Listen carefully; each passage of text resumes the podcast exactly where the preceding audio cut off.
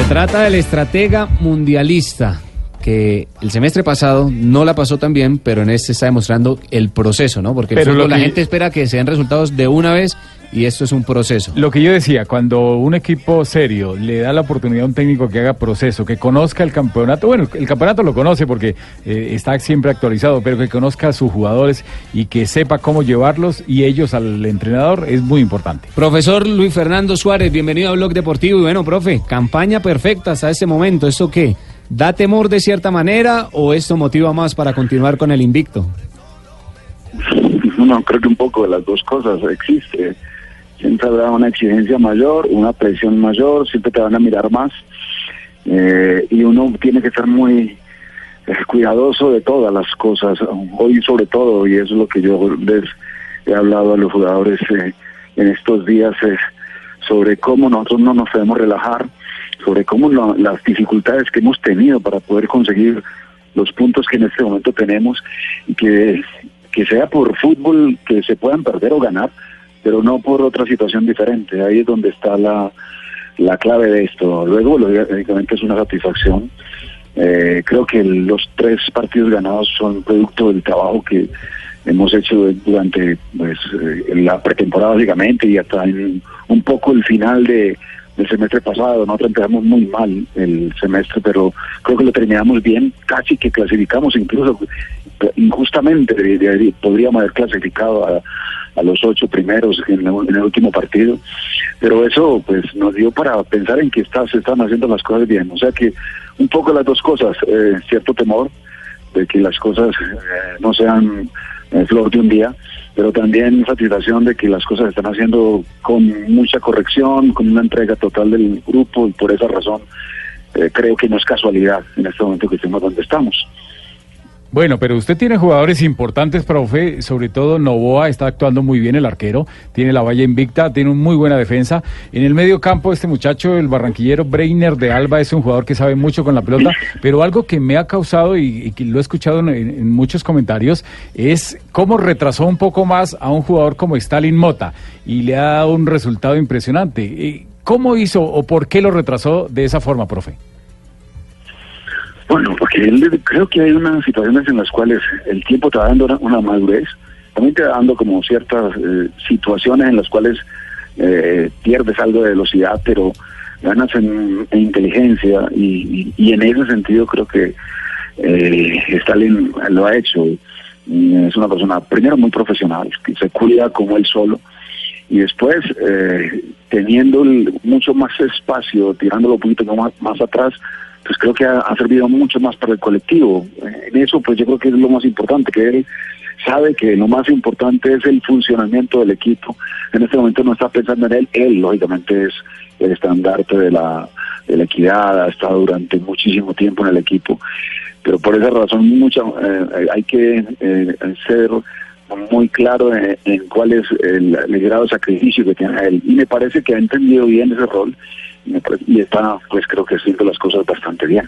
Eh, Luis Fernando, te habla José Néstor. Eh, quería felicitarte eh, por eh, la buena campaña y espero que sigas así, eh, demostrando que eres uno de los grandes no solo de Colombia, sino de Sudamérica.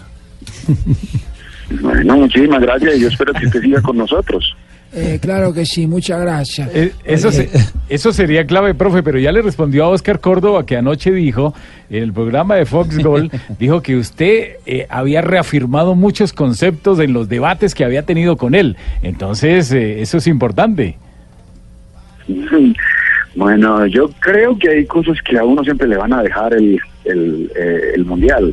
Hoy lo que más me gusta de, de todo esto es que el mundial te dio como la idea de que el colectivo está por encima de los nombres.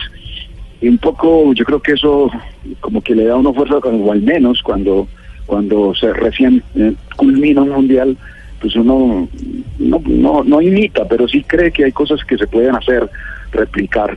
Y una de las situaciones en las cuales creo que, que hoy debe ser consciente el mundo del fútbol es que eh, otra vez, y afortunadamente, el colectivo se impone sobre la individualidad. Y en ese sentido, pues ya como que se abre mucho más el campo de posibilidades para mucha gente. Creérsela es, es muy difícil, pero cuando ya uno va eh, siendo consciente de que sí, en realidad se puede lograr, pues eh, se consiguen cosas positivas. Un poco lo que se ha dado con, el equipo ha sido básicamente eso también. Profe, profe, eh, mirando, mirando la estadística de esta liga, que apenas van tres fechas, hay predominio de victorias visitantes. ¿Están más atrevidos los equipos visitantes? ¿De pronto también un, aprendizaje del Mundial puede ser ese?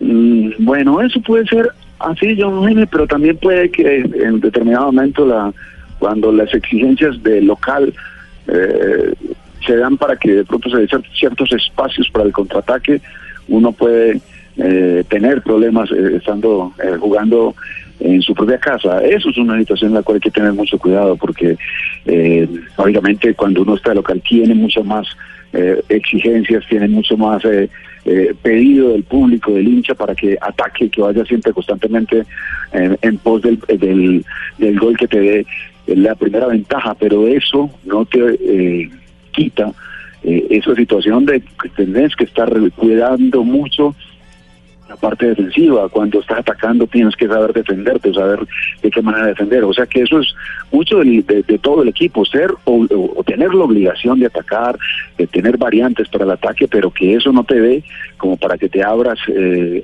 mucho en defensa y que, te puedan marcar. Un poco me parece que eso puede estar ocurriendo en el torneo, en estos inicios de este torneo.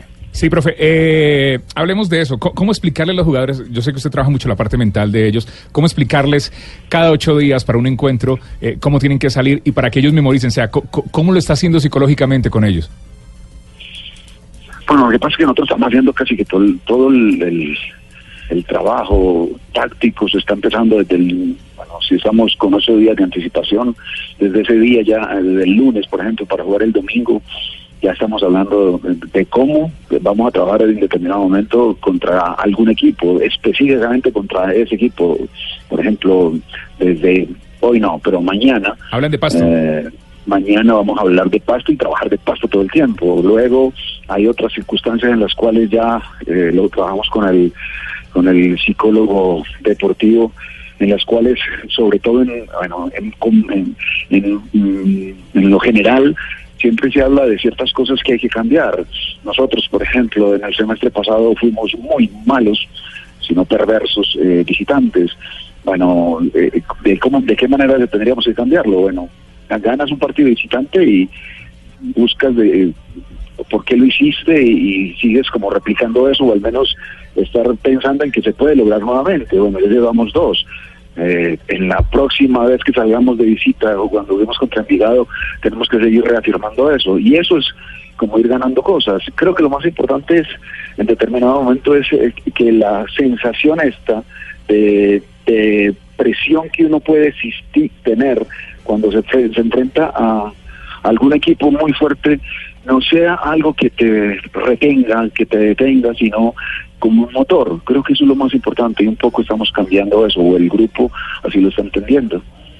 Qué bueno. Eh, papito, eh, de pronto no te han llamado de una selección, papito. Yo te podría colaborar como asistente, papito. No le, hombre, no le voy a decir eso. o yo de asistente tuyo, vamos, hagámosle. De pronto, de, de pronto una selección Colombia. Eh, profe, eh, Juanjo Buscalia lo, lo, saluda, le mando un fuerte abrazo. Le quería preguntar a usted por su experiencia como entrenador de selecciones, ¿qué mundial vio?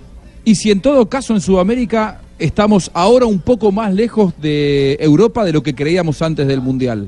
Yo me fui preocupado del mundial. ¿Usted cómo quedó?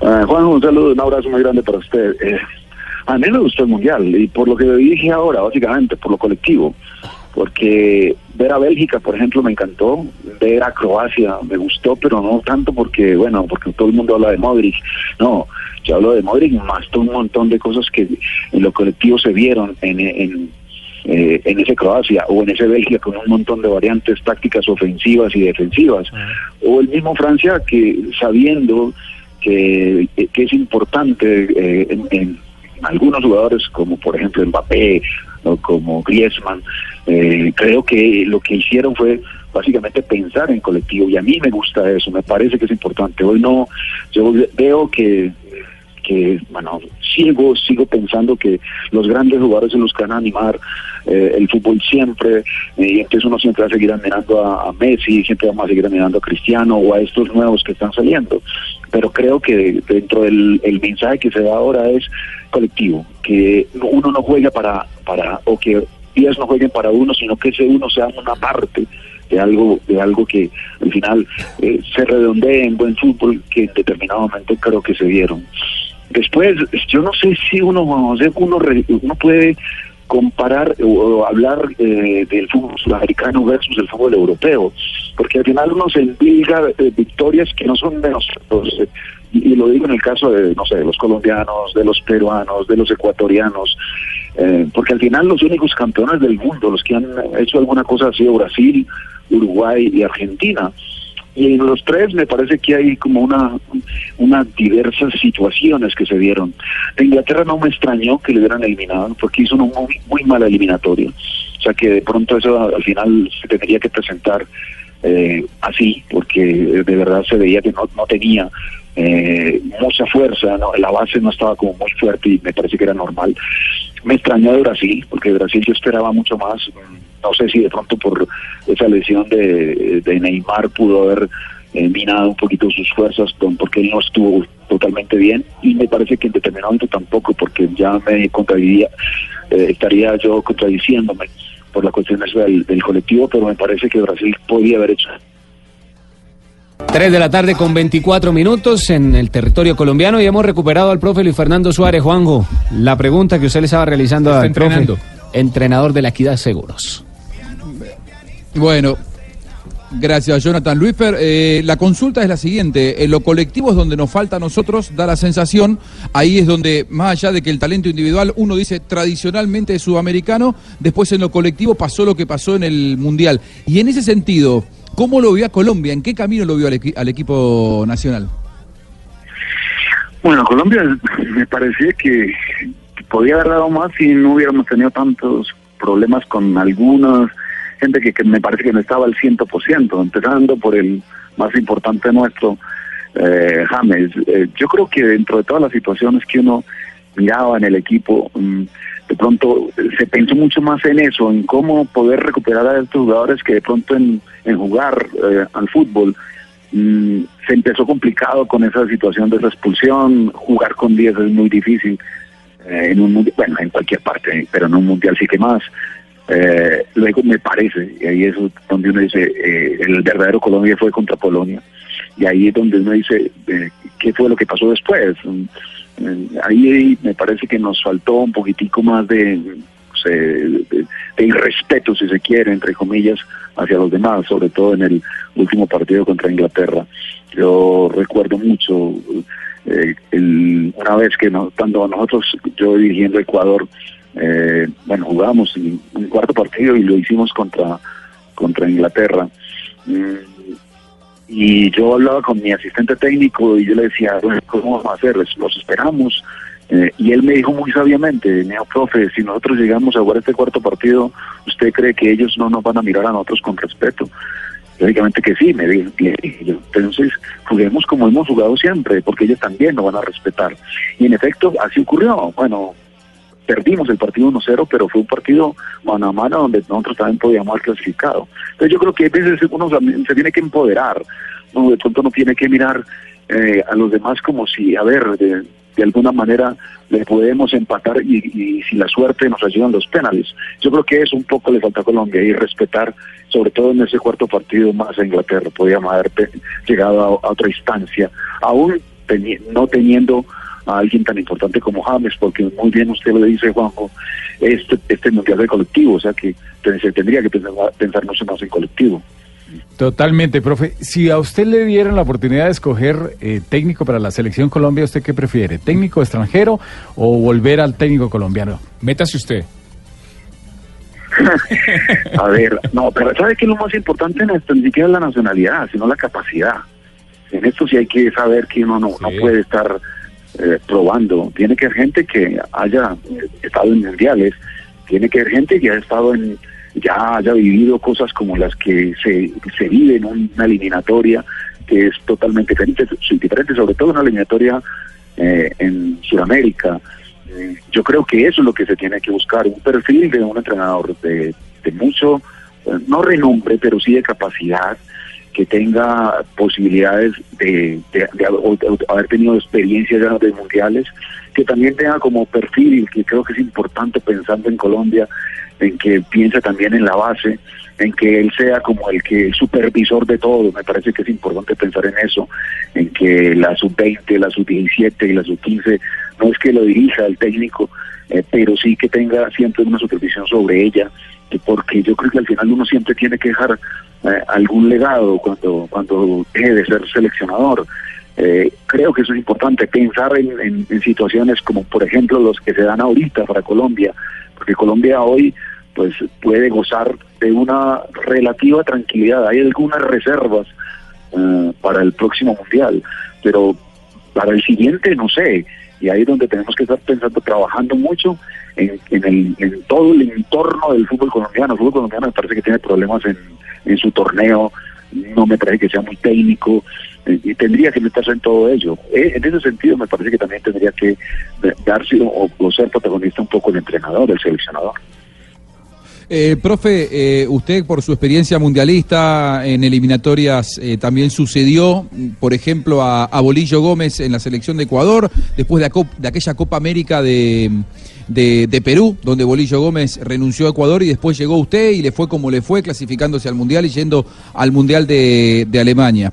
Le quiero preguntar si extraña un poco eso, ¿no? El juego de selecciones nacionales, si le gustaría volver a dirigir una selección nacional y hasta cuándo usted considera que puede tomarse la Federación Colombiana para elegir eh, o al nuevo entrenador o darle continuidad a Peckerman? Y se lo pregunto a usted por la experiencia de haber dirigido medio ciclo, o sea, usted dirigió dos años, no fueron los cuatro años que uno considera que son los ideales.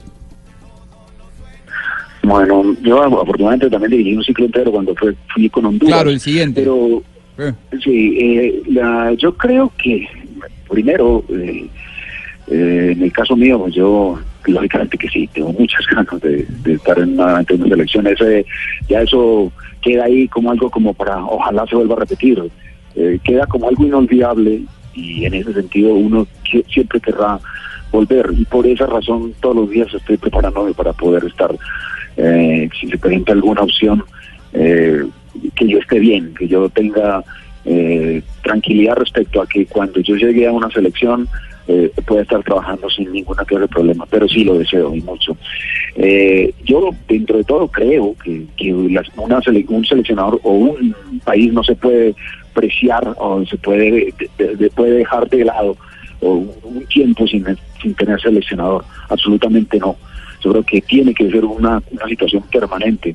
Eh, o sea que dentro de lo que es la federación, dentro de lo que es eh, hoy la federación, me parece que siempre tiene que estar pensando en no tener como esa eh, eh, esas dudas que existen hoy entre si va a seguir José o si no, o si va a estar otro entrenador.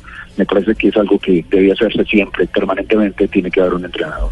Y, una pregunta, profe, eh, ¿debe ser el entrenador, el, seleccionador nacional debe ser jefe de todas las selecciones? Es decir, incluir la sub-20, la, la, la sub-17. Yo creo que sí, al menos, yo no sé si jefe, pero sí supervisor que algo dentro de lo que el esquema que tenga uno en su cuerpo técnico haya una persona que esté muy metida con todo lo que sea eh, los equipos ah, de acá de Colombia, porque sí hay, mirar, hay que mirarlo de una manera diferente. Uno sabe que Colombia es un país exportador, que la gran mayoría de los seleccionados titulares y o, o casi que los que uno llaman constantemente son casi todos de afuera, pero dentro de todo me parece que también tenía que verse o mirarse a nivel local qué nuevas posibilidades hay de, jugadores. Y así lo mismo para todo lo demás, para el trabajo de la sub-20, me parece que es importante la federación o, la confederación suramericana, me parece que toma, hace, toma, hace eh, ese erróneo al tomar eh, los el sub-20 como como para calificar a, las olimpiadas. Me parece que debería haber como una categoría intermedia como es en Europa que hay una categoría sub-21 y que, que uno podría estar pensando que esa es la verdadera base para después llamar a estos jugadores a, las selecciones mayores. Entonces tendría que un técnico tendría que estar al menos eh, ser el supervisor de todas las selecciones Profe, como siempre, un placer escucharlo hablar de fútbol, interactuar con usted y deseándole que continúe con esa gran campaña, que continúe con la equidad ganando partidos y demostrando un buen fútbol. Ah, es que el profe es juicioso, el profe no. Muchas no gracias, no profe. dejaría tomar trago ni nada. No, no, sí. no, no le invite a nada de eso, porque el profe es muy profesional, nada de eso. Profe, muchas gracias por la entrevista y lo estaremos molestando a lo largo de este campeonato. No, por favor, no molestia, con muchísimo gusto, que estén muy bien. Vale, un abrazo. Ahí estaba el profesor Luis Fernando Suárez, el estratega de la equidad. Y América.